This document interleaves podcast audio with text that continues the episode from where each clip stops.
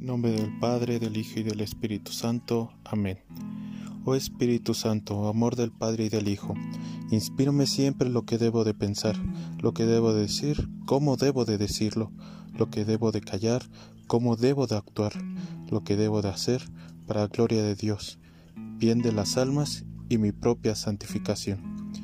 Ven Espíritu, dame agudeza para entender, capacidad para retener, método y facultad para aprender, sutileza para interpretar, gracia y eficacia para hablar.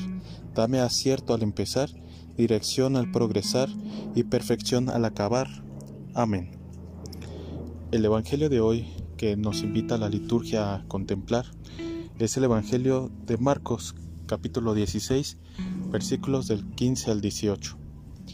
En este Evangelio, en esta fiesta de la conversión de San Pablo, nos invita a tener este encuentro con Jesús, este encuentro que Jesús tiene con sus discípulos y que les envía a dar a conocer aquello que ellos ya habían experimentado y que esto no va a ser solo por un designio divino, sino que también va a ir acompañado por acciones concretas.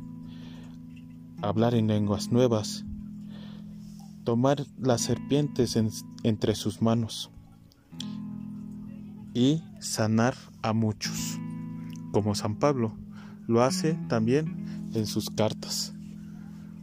Hoy podemos ver nuestro alrededor cuántas personas necesitan de una palabra, de algún gesto, de una llamada, de un mensaje, para poder acercarse a Dios, para poder conocer a Dios para poder sanar el corazón.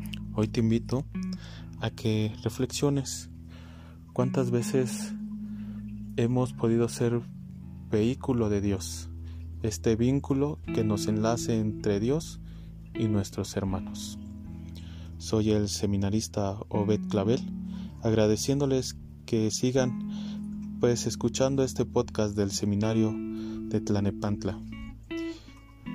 Estoy en el segundo año de configuración con Cristo Buen Pastor y les agradecemos de todo corazón a todos nuestros bienhechores, familiares y amigos que sigan apoyando a este su seminario. Gracias.